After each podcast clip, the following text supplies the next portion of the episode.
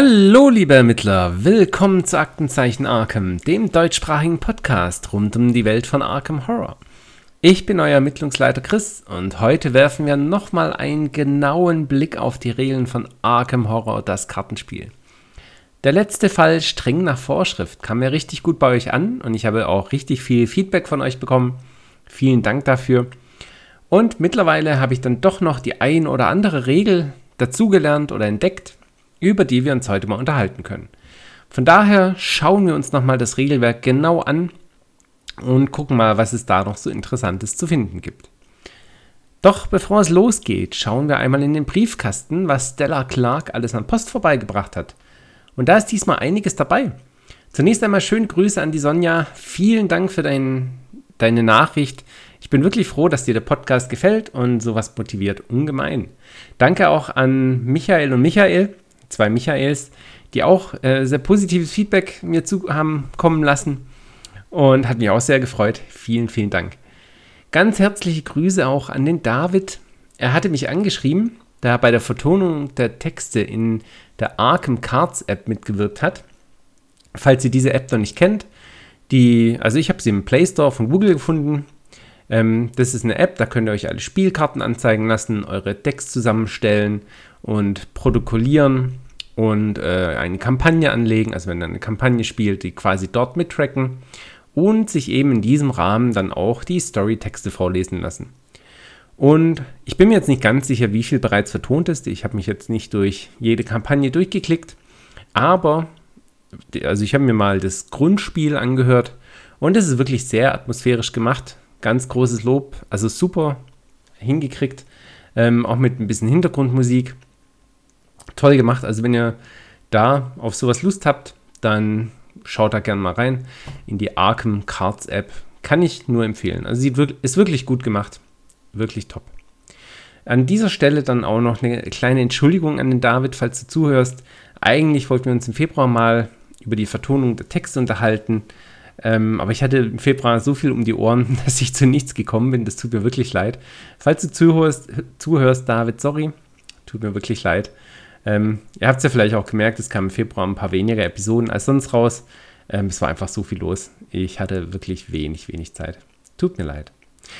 Aber nun zum eigentlichen Fall, noch strenger nach Vorschrift.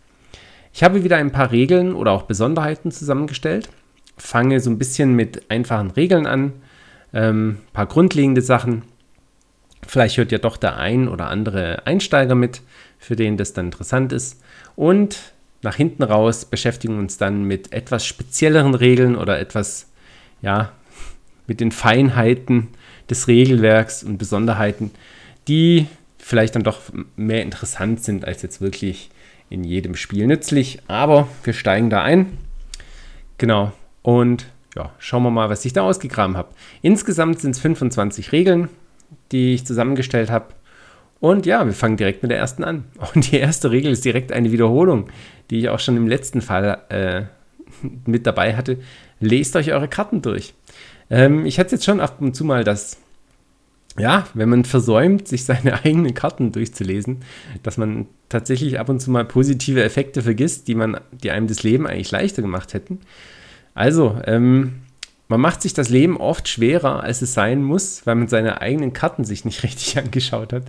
Daher nehmt euch die Zeit, lest euch eure Karten genau durch, lest euch auch die Karten der Orte und der Gegner und der Agenda und der Szene richtig durch. Dann spart ihr euch viel Verwirrung und nehmt euch selber die Vorteile, die ihr vielleicht habt. Genau. Zweite Regel. Dauerhafte Karten. Dauerhafte Karten sind Karten, welche nicht zu eurer Deckgröße zählen und zu Beginn eines Szenarios bereits im Spiel sind. Soweit so bekannt. Was vielleicht nicht so bekannt ist, ist, dass solche Karten durch nichts abgelegt werden können. Also oft sind dauerhafte Karten Vorteile, beispielsweise höhere Bildung ist ein Vorteil. Und wenn man jetzt durch einen Karteneffekt einen Vorteil ablegen muss, dann dürft ihr aber trotzdem keine dauerhafte Karte ablegen. Also beispielsweise jetzt nicht die höhere Bildung anstatt eures tollen Prophesial Profana, das ihr vielleicht behalten wollt. Das heißt, ähm, das kann, dieser Effekt kann gut sein, also wenn jetzt beispielsweise die höhere Bildung jetzt die einzige Dauer, äh, der einzige Vorteil wäre, den ihr habt, ähm, dann müsst ihr den nicht ablegen, wenn ihr einen Vorteil ablegen müsstet. Aber manchmal möchte man dann vielleicht doch lieber einen anderen Vorteil im Spiel behalten und würde das jetzt gerne ablegen, aber es geht nicht. Also dauerhafte Karten bleiben dauerhaft im Spiel und können nicht abgelegt werden. Regel Nummer 3. Verderben. Die Agenda schreitet erst voran, wenn es abgefragt wird in der Mythosphase, ob der Verderbensschwellenwert erreicht wurde oder ein Effekt es sagt. Also beispielsweise steht bei äh, Zeichen, des Ur, nee, uralten Zeichen des uralten Bösen, kann das sein, das ähm, steht explizit drauf, durch diesen Effekt kann die Agenda vorrücken. Genau, nur dann, also wenn es in der Mythosphase abgefragt wird oder durch solch einen Effekt, kann die Agenda voranschreiten Ansonsten nicht. Das heißt, wenn beispielsweise dann später in der Mythosphase ein Kultist erscheint mit einem Verderben auf ihm und der, das Verderbenslimit damit erreicht wäre, habt ihr noch Zeit, äh, diesen Kultisten zu töten. Quasi. Also ihr könnt noch die eine Runde dann spielen und mitnehmen. Also die Ermittlerphase, die Gegnerphase und die Unterhaltsphase. Genau. Also der Kultist würde jetzt tatsächlich den äh, Kohl nicht fett machen. Also wenn er erscheint und dann der Verderbensschwellenwert erreicht werden würde, dann wird es ja in der nächsten Mythosphase auch erreicht, wenn dann Verderben hinzugefügt wird. Sei es drum, ihr kriegt, glaube ich, den Punkt, es gibt gewisse Zeitpunkte, wo die ja gerne voranschreiten kann, ansonsten nicht. Genau. Regel Nummer 4. Außergewöhnliche Karten und einzigartige Karten. Das heißt Karten mit Sternchen. ähm, außergewöhnlich, also normalerweise, wenn nichts dran steht, also wenn nicht außergewöhnlich dran steht oder wenn oben auf eurer Karte jetzt kein Sternchen oder sonst ein Symbol ist, dann dürft ihr davon tatsächlich auch zwei Karten im Spiel haben. Ähm, als Beispiel nehmen wir mal eine Machete. Ähm, die Machete ist meines Erachtens nach nicht einzigartig. Ich hoffe, ich erzähle jetzt keinen Blödsinn. Ähm, auf jeden Fall das Vergrößerungsglas. Ihr dürft beide Hände mit zwei Vergrößerungsgläsern belegen und den Effekt mitnehmen, dass ihr plus ein Wissen kriegt durch das Vergrößerungsglas. Das geht.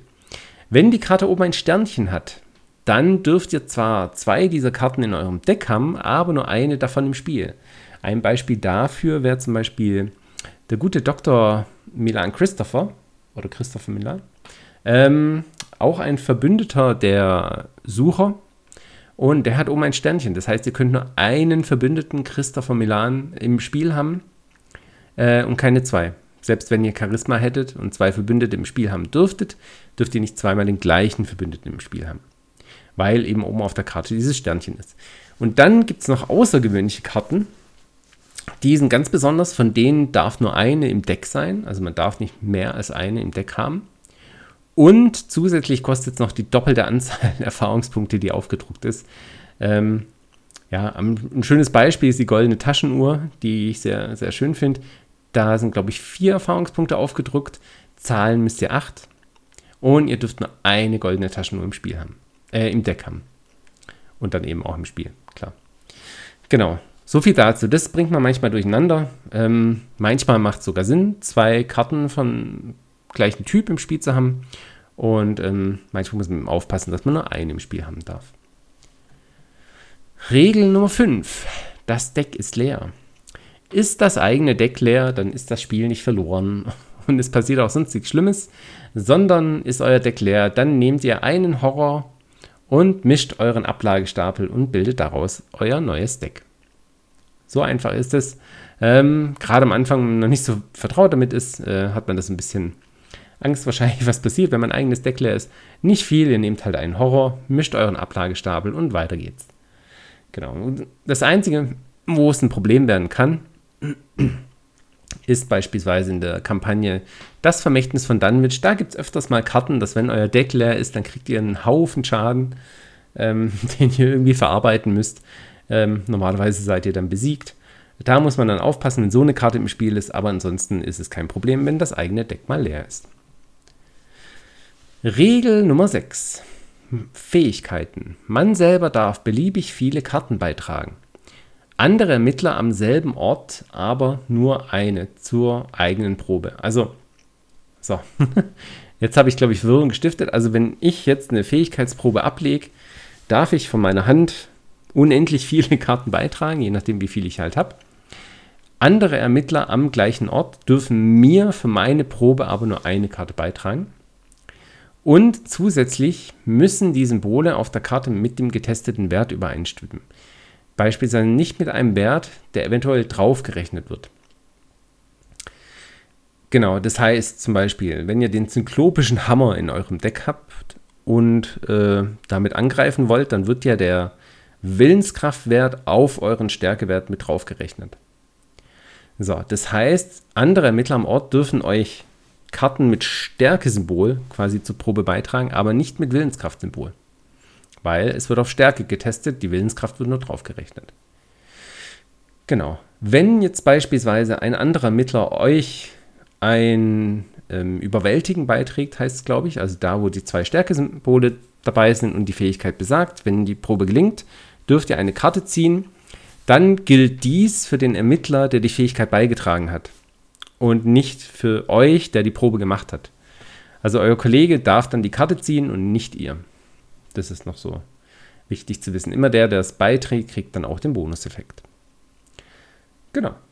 Soweit zur Fähigkeit. Regel Nummer 7. Ermitteln. Man kann auch Orte ohne Hinweise ermitteln. Wenn an einem Ort kein Hinweis mehr ist, dann dürft ihr trotzdem ermitteln. Ähm, ihr kriegt dann halt keinen Hinweis, weil kein Hinweis mehr da ist. Aber wenn ihr beispielsweise Dinge triggern wollt, wie ähm, na, die eine Karte bei den Überlebenden, wo ihr die Schwierigkeit der Probe erhöhen könnt und dann beispielsweise zwei Ressourcen ziehen und, äh, oder eine Karte ziehen könnt, dann könnt ihr das trotzdem machen, auch wenn an diesem Ort keine Hinweise mehr sind. Es kann von, manchmal eben Sinn machen, dass man ermittelt, ohne dass man da einen Hinweis kriegt. Ähm, das ist auf jeden Fall möglich. Genau. Regel Nummer 8. Es gibt keine negativen Probenwerte. Was soll das jetzt heißen? Also angenommen, ihr macht einen, eine Probe. Also angenommen, ihr wollt ermitteln und habt eine Taschenlampe dabei. Und ihr ermittelt nun an einem Ort mit einem Schleierwert von 2. Die Taschenlampe senkt diesen Wert auf 0. Also wenn ihr eine Ladung ausgebt und mit der Taschenlampe ermittelt, dann senkt die Taschenlampe den Wert, den Schleierwert auf 0. Ihr habt nun beispielsweise ein Wissen. Habt einen Ermittler dabei, der jetzt eben nicht besonders schlau ist, hat nur ein Wissen und enthüllt einen Chaosmarker aus dem Chaosbeutel und dieser hat den Modifikator minus 3. 1 minus 3 ist ja minus 2 aber es gibt keine negativen Probenwerte. Das heißt, euer Probenwert kann maximal auf 0 sinken und nicht auf minus 2, womit ihr dann die Probe bestanden habt. 0 auf 0 ist ein Unentschieden und ein Unentschieden geht für euch positiv aus. Das heißt, ihr habt die Probe bestanden. Es gibt aber eine Ausnahme, beziehungsweise das äh, kann man leicht missinterpretieren. Es ist keine Ausnahme, es kann missinterpretiert werden. Der rote Autofail-Marker. Bei dem heißt es in der Spielanleitung, die Probe misslingt dem Ermittler automatisch, als ob er einen Fertigkeitswert von 0 hätte. Jetzt könnte man ja meinen, der rote Marker senkt den Fertigkeitswert auf 0 und deswegen misslingt die Probe. Nein, die Probe misslingt immer automatisch. Dieser Satz, dass der Fertigkeitswert äh, auf 0 sinkt, beziehungsweise dass er behandelt wird, als ob er 0 wäre, hat dann Relevanz, wenn es irgendwelche negativen Effekte auszurechnen gilt. Also beispielsweise, ihr müsst Horror ne nehmen in Abhängigkeit der Höhe, um den die Probe misslungen ist. Ähm, na, sagen wir mal, es war eine Probe auf 2 und ist jetzt dann, muss man berechnen, wie hoch ist jetzt die Probe misslungen, dann wird es eben dieser Autofail-Marker als 0 behandelt, das heißt 2 äh, auf 0 ist eine Differenz von 2, ihr müsstet dann 2 Horror nehmen. Dafür ist dieser Nebensatz gedacht, aber die Probe gelingt, äh, misslingt Immer automatisch beim roten Autofail-Marker. Genau. Aber, ja, trotzdem, dass es nicht negativ werden kann, euer Probenwert, kann euch schon ab und zu mal helfen. Neunte Regel, Jägergegner. Jetzt wird's, jetzt wird's langsam spezieller. ähm, die, die einfachen Regeln sind jetzt erstmal vorbei. So, Jägergegner. Es gibt ein Zeitfenster für den freien Auslöser. Also es gibt ein Spielerfenster direkt nach der Gegnerbewegung durch den Jägereffekt. So, das heißt, in der Gegnerphase bewegen sich Jägergegner, dann hat man ein Spielerfenster und dann greifen erst die Gegner an. Und wieso ist das jetzt interessant? Manchmal äh, gibt es Karten, die eben einen freien Auslöser haben und die sich äh, mit Gegnern beschäftigen. Beispiel. Delilah O'Rourke. Das ist eine Schurkenverbündete. Also eine Verbündete für die Schurken. Kostet drei Erfahrungspunkte und drei Ressourcen. Man kriegt plus eine Stärke und plus eine Geschicklichkeit. Aber das Interessante ist, was sie mitbringt, ist ein freier Auslöser. Erschöpfe Delilah O'Rourke und gib x Ressourcen aus. Wähle einen Gegner an deinem Ort, füge diesem einen Schaden zu. Ähm, zwei Schaden stattdessen, wenn der, wenn der Gegner erschöpft ist. X ist äh, des Gegners äh, entkommen wert. So, das heißt, mit der Delilah kann man einen Schaden machen mit einem freien Auslöser. Das heißt, wenn in der Gegnerphase sich ein Jägergegner auf euren Ort bewegt habt, dann könnt ihr diesen freien Auslöser auslösen, einen Schaden machen und vielleicht habt ihr Glück und der Gegner ist dann tot. Dann kriegt ihr keinen Gegnerangriff. Genau, das heißt, da kann man manchmal sich selber so ein bisschen hinter, hintern retten. Genau. Ja, also ein bisschen spezielle Anwendung, aber es gibt diesen, dieses äh, Spielerfenster direkt nach der Gegnerbewegung. So, eine noch etwas speziellere Regel, Nummer 10, gewaltige Gegner das ist jetzt wirklich ein bisschen wild. ähm, man kann, man wird mit gewaltigen Gegnern nicht in einen Kampf verwickelt. Ein gewaltiger Gegner wird behandelt, als sei er mit jedem Ermittler am selben Ort wie er in einen Kampf verwickelt. Gewaltige Gegner werden nicht in die Bedrohungszone eines Spielers gelegt. Es gibt also keinen Moment des in einen Kampf verwickelns. Ihr seid per se mit gewaltigen Gegnern in einen Kampf verwickelt, aber man wird nicht mit ihnen in einen Kampf verwickelt. Das ist ein bisschen, bisschen seltsam, gebe ich zu, aber hat tatsächlich ab und zu mal Relevanz und zum Beispiel für Zoe Samaras, die, äh, ja, die Chefköchin hier. Ähm, sie hat nämlich einen Reaktionsauslöser. Nachdem sie mit einem Gegner in Kampf verwickelt wird, bekommt man eine Ressource. Dies zählt nicht bei, also dies passiert nicht bei gewaltigen Gegnern, weil man ist mit denen in einen Kampf verwickelt, man wird nicht mit denen in einen Kampf verwickelt. Bisschen seltsam, ich weiß, leider ein bisschen schade für die Zoe, also sie kriegt dann keine Ressource, wenn sie mit einem gewaltigen Gegner hier in einen Kampf verwickelt ist. Ja, aber so ist es nun mal, so sind die Regeln. Etwas seltsam, bisschen speziell, aber manchmal eben relevant. Ja, in die gleiche Richtung geht Regel Nummer 11, beziehungsweise, ja, ist eine nette Interaktion mit Zoe Samaras Fähigkeit, deswegen habe ich es jetzt mal aufgeführt. Schwarmgegner. Zoes Fähigkeit mit Schwarmgegnern ist dagegen richtig, richtig gut. Weil man kriegt für jeden Gegner des Schwarms eine Ressource. das heißt, hier kriegt man unendlich viele Ressourcen, wenn man jetzt zum Beispiel die Traumfresser-Kampagne spielt, da hat es ja dann die Schwarmgegner ich weiß nicht, gibt es noch einen Schwarmgegner außerhalb der Traumfresser-Kampagne? Ich glaube nicht. Ich glaube, die, die gibt es tatsächlich nur dort. Auf jeden Fall sagt der Kampagnenleitfaden von die Traumfresser, jede Schwarmkarte unter dem Wirtsgegner agiert für die meisten Zwecke als eigenständige Instanz jenes Gegners. Jede Schwarmkarte hat, den gleichen, hat die gleichen Werte und den gleichen Text wie die Wirtskarte. Das heißt, Beispiel, ist ein Ermittler mit einem Wirtsgegner Gegner in einen Kampf verwickelt, der zwei Schwarmkarten unter sich liegen hat, ist der Ermittler mit insgesamt drei Gegnern in einen Kampf verwickelt. Das heißt, Zoe Samaras wird mit drei Gegnern, in diesem Fall in einen Kampf verwickelt und bekommt drei Ressourcen. Also in der Traumfresser-Kampagne, die Zoe ist eine richtig gute Wahl. Sie kriegt da Ressourcen ohne Ende. Regel Nummer 12. Als ob. Jetzt wird es auch nochmal speziell. Ähm, als ob Effekte sind sowieso wild. Aber diese Interaktion ist, finde ich, auch sehr interessant. Befindet man sich an einem anderen Ort durch eine Aktion mit einem Als-Ob-Effekt, hat man ein Spielerfenster, welches man nutzen kann. So, das heißt, wenn man sich, wenn man eine Aktion macht, bei der man mit als ob an einem anderen Ort ist, kann man nochmal ein Spielerfenster nutzen. Für andere Dinge, die man machen möchte, außer der, die auf der Aktionskarte ähm, beschrieben sind. Das ist das Spielerfenster nach ähm, FP1 Fertigkeit für die Probe bestimmen. Das heißt, wenn ihr dann mal nachschauen wollt im Referenzhandbuch, könnt ihr es nochmal machen.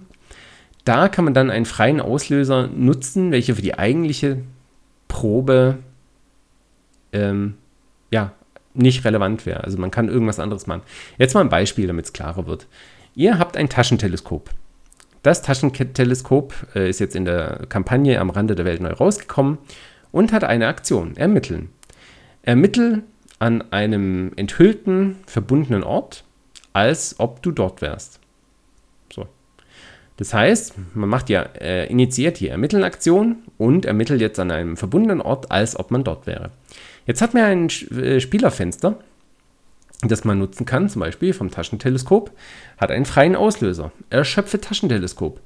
Äh, sieh dir die ähm, enthüllte Seite eines verbundenen Ortes an. Das heißt, ich muss jetzt, bevor ich anfange zu ermitteln, kann ich mir mit dem Taschenteleskop von dem Ort, an dem ich ermitteln möchte, mir den verbundenen Ort anschauen mit der freien Auslöserfähigkeit des Taschenteleskops.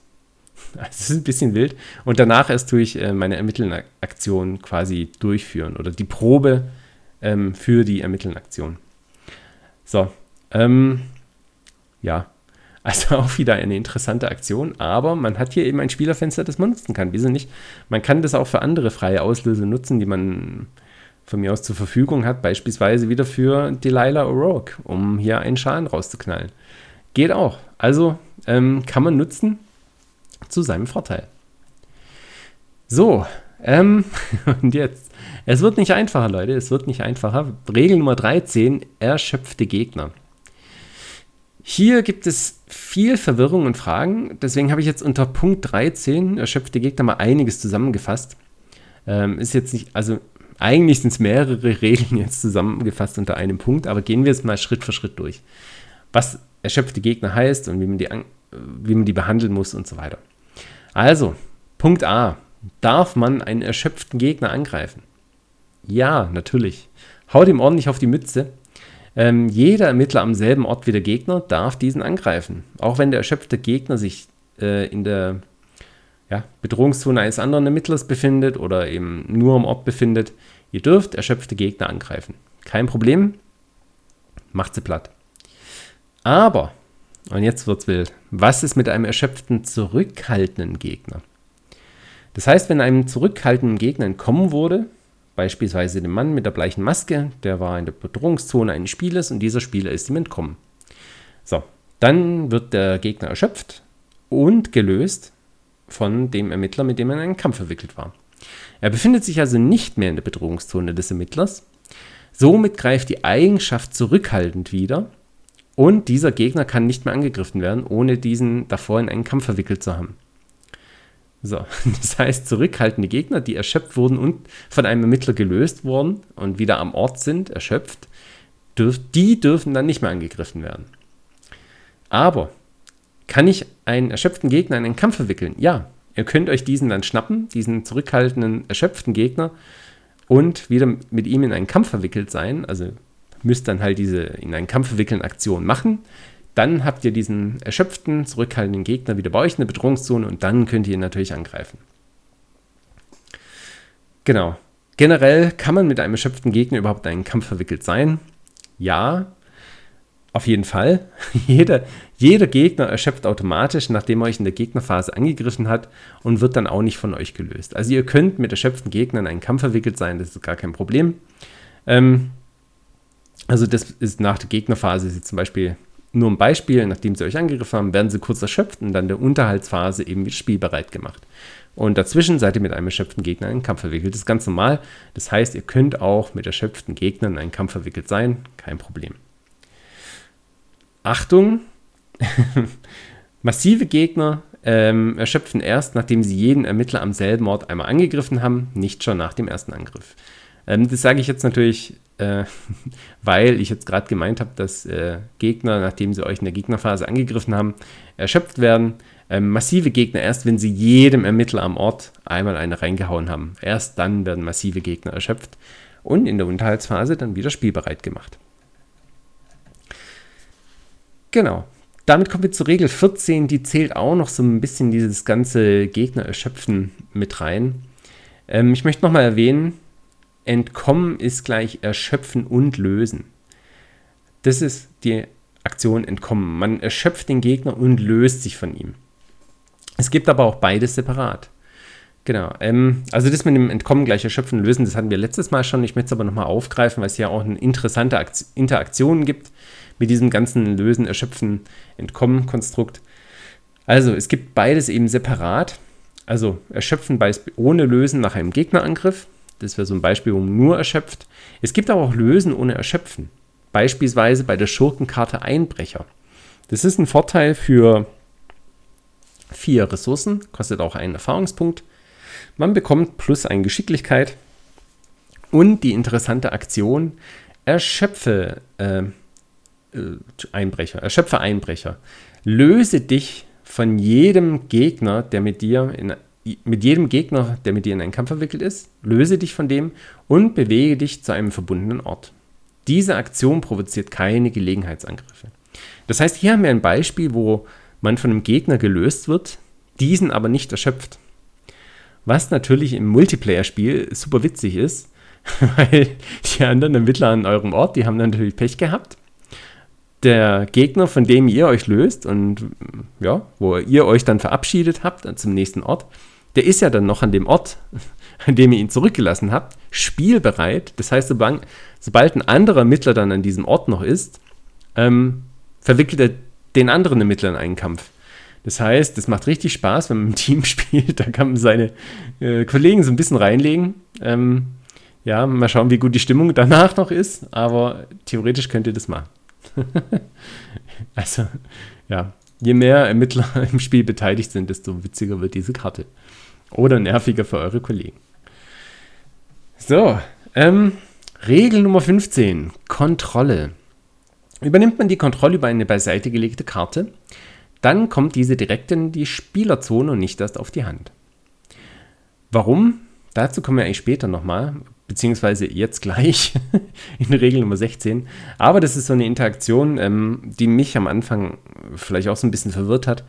Was heißt es jetzt, die Kontrolle übernehmen? Also wenn ihr über ein hat man ja öfters mal in einem Szenario, dass man über eine Story-Vorteilskarte die Kontrolle übernehmen soll. Da war mir am Anfang nie so richtig klar, nehme ich das jetzt auf die Hand oder was mache ich jetzt damit?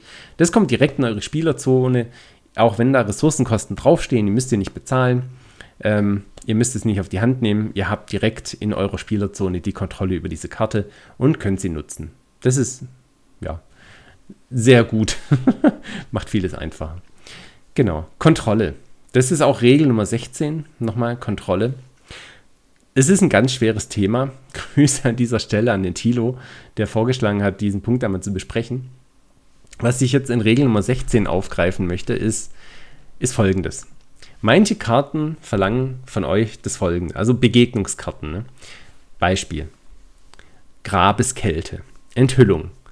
Ähm, ja, Willenskraftprobe 4. Falls ihr diese Willenskraftprobe 4 nicht besteht, wähle und wähle eine Vorteilskarte, die du kontrollierst und lege diese ab. So, wähle eine Vorteilskarte, die du kontrollierst. Was heißt denn das? Was heißt Kontrolle? Was heißt nun ein Vorteil, den du kontrollierst? Was befindet sich eigentlich unter meiner, meiner Kontrolle? Ähm, ich denke, instinktiv spielt man diese Karte richtig. Das heißt, man wählt einen einen Vorteil aus seiner Spielerzone und legt diesen ab und ja, hat das Ganze abgehandelt. Und wenn man da nicht weiter drüber nachdenkt, dann hat man auch alles richtig gemacht. Aber wenn man sich jetzt fragt, was heißt denn Kontrolle, dann ja, blickt man in das Referenz, Referenzhandbuch und findet folgendes. Der Besitzer einer Karte ist der Spieler, in dessen Deck oder Spielzone sich die Karte zu Beginn des Spiels befunden hat. So, damit besitzt man diese Karte. Ein Spieler kontrolliert Karten, die sich in seinen Zonen außerhalb des Spiels befinden, wie Handkarten, Deck, Ablagestapel. Das Szenario kontrolliert die Karten in den Zonen außerhalb des Spiels, wie Begegnungsszenen und Agenda-Deck und den Begegnungsablagestapel. So, normalerweise kommen Karten unter die Kontrolle ihres Besitzers ins Spiel. Einige Fähigkeiten können dafür sorgen, dass die Kontrolle über eine Karte im Verlauf des Spiels wechselt. Falls eine Karte in eine Zone außerhalb des Spiels kommen würde, die nicht dem Besitzer der Karte gehört, wird die Karte stattdessen die entsprechende nicht im Spielzone ihres Besitzers platziert. Ja, die Karte wird behandelt, als hätte sich die nicht im Spielzone des Spielers, der sie kontrolliert, betreten und dann nur die Stelle, an welche die Karte tatsächlich platziert wird, wird angepasst. Äh, vieles davon ist jetzt nicht relevant. Aber was hier in diesem äh, Kontext wichtig ist, ist der Satz, ein Spieler kontrolliert Karten, die sich in seinen Zonen außerhalb des Spiels befinden, wie Handkarten, Deck, Ablagestapel. So, das ist jetzt erstmal verwirrend. Ich kontrolliere also die Karten in meinem Ablagestapel. Das heißt theoretisch, hä, kann ich jetzt, wenn ich Grabeskälte hier äh, nicht bestanden habe, eine Karte aus meiner Hand oder auf meinem Ablagestapel ablegen?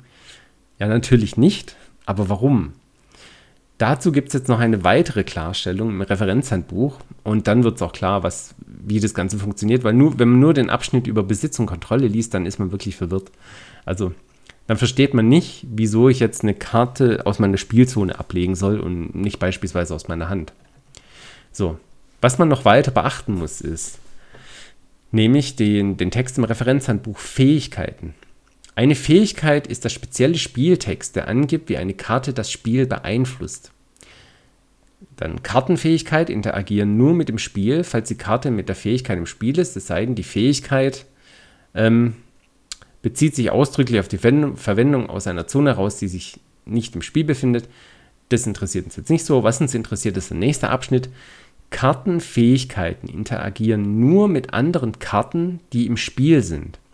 Es sei denn, die Fähigkeit bezieht sich ausdrücklich auf eine Interaktion mit Karten in einer Zone außerhalb des Spiels. Kartenfähigkeiten, wo zum, Beispiel, also, wo zum Beispiel dann der Text auf Grabeskälte zählt, interagieren also nur mit Karten im Spiel. So, und jetzt muss man noch wissen, welche Karten sind denn überhaupt im Spiel. Hier verwirft man dann nochmal einen Blick ins Referenzhandbuch. So, und da steht dann unter im Spiel die Karten, die ein Spieler in seiner Spielzone kontrolliert, gelten als im Spiel. Nicht im Spiel bezieht sich auf Karten auf der Hand des Spielers, in einem Deck, auf einem Ablagestapel, im Siegpunktestapel und beiseite gelegte oder aus dem Spiel entfernte Karten. Damit ist es nun klar.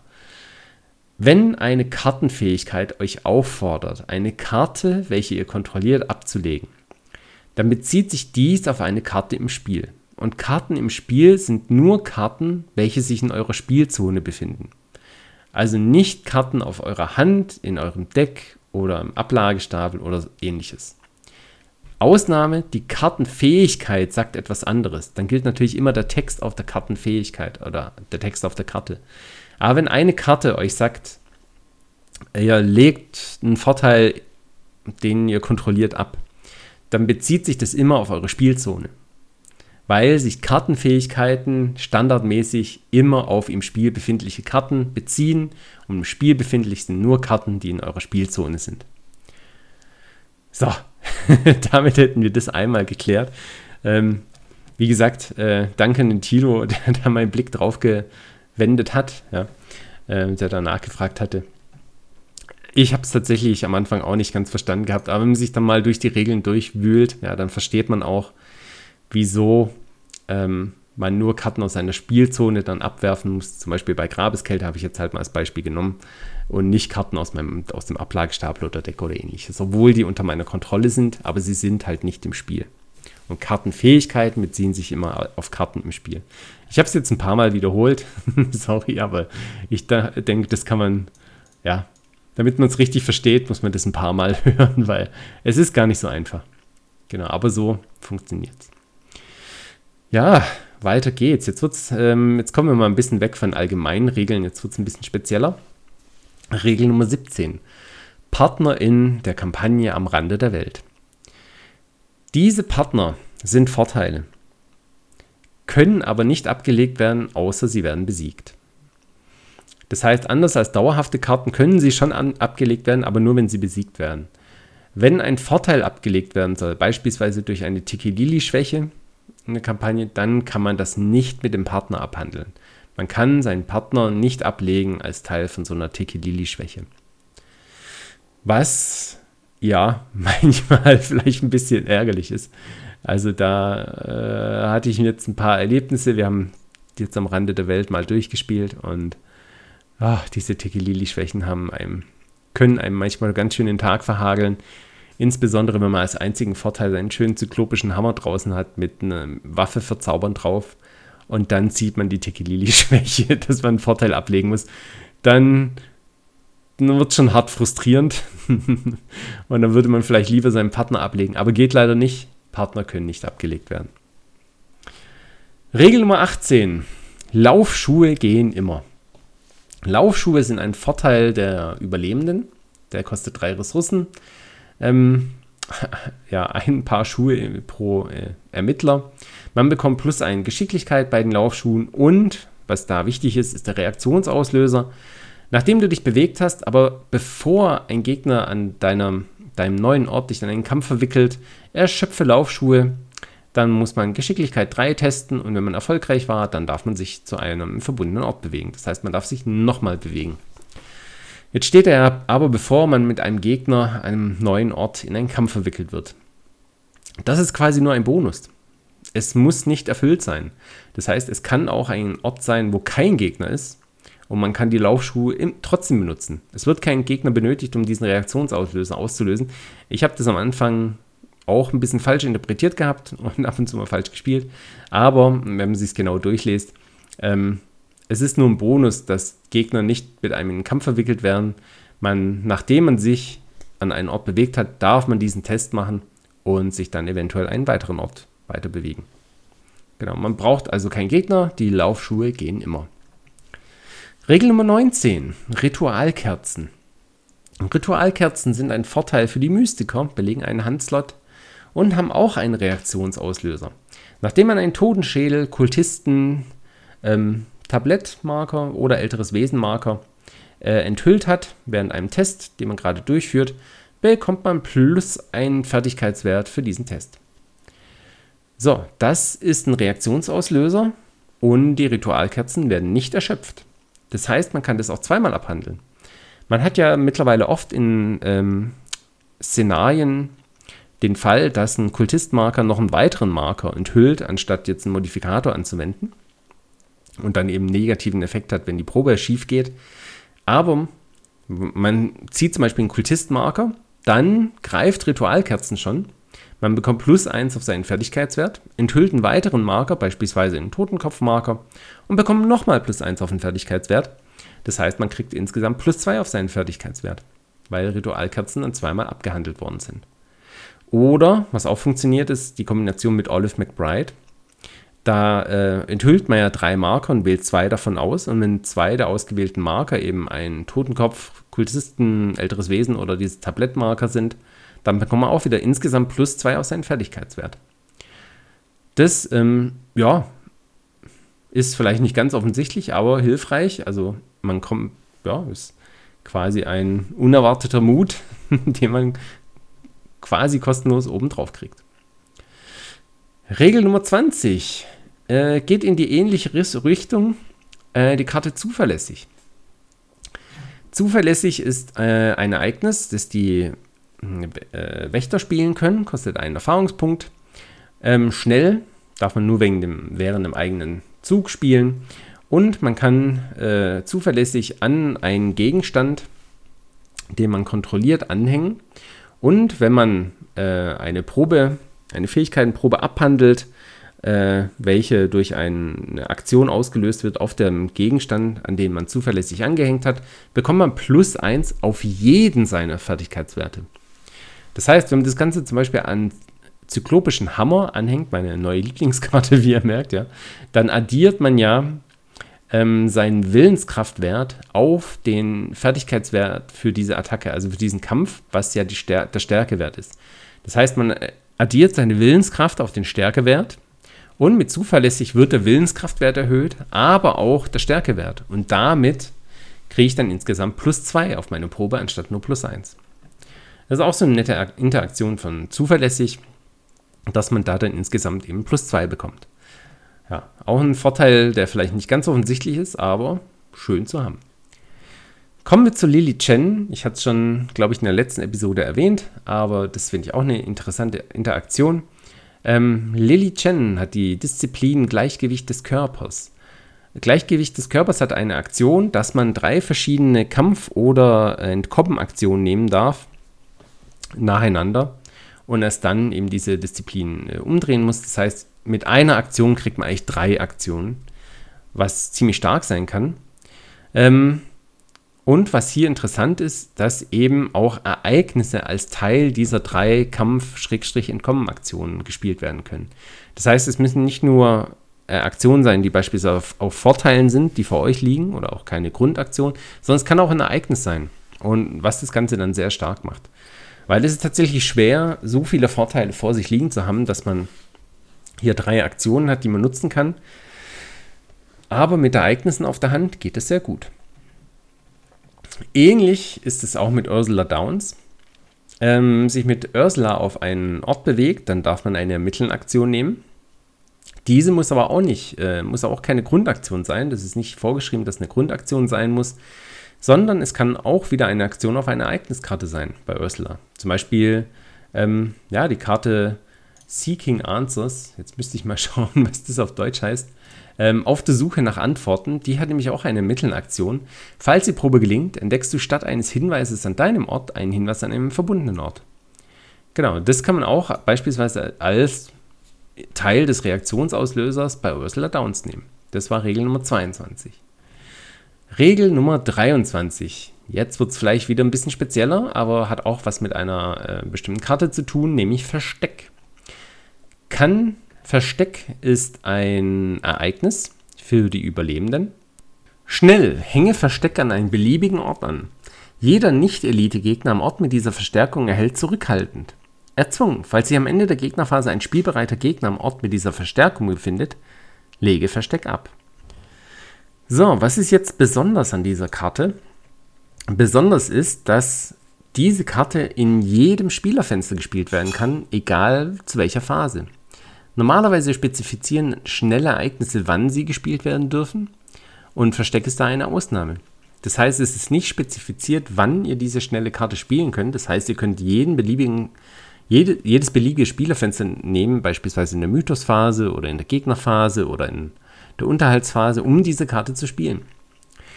Genau, das heißt, ja, ob das jetzt sonderliche Relevanz hat, weiß ich nicht. Aber ihr könnt euch aussuchen, wann ihr diese Karte spielen wollt ja, eher interessant als jetzt sehr nützlich, aber okay, gibt's halt. Ähm, Regel Nummer 24, Existenz verneinen. Man kann Existenz verneinen spielen, um den Horror der Schwächen von Schwester Mary, Diana Stanley oder Harvey Walter zu verhindern. Ja, was ziemlich nice ist. Also oft kann man ja Schwächen nicht verhindern, aber mit Existenz verneinen kann man eben den Horror verneinen, den man kriegen würde. Beispielsweise Schwester Mary hat ja die Schwäche Glaubenskrise.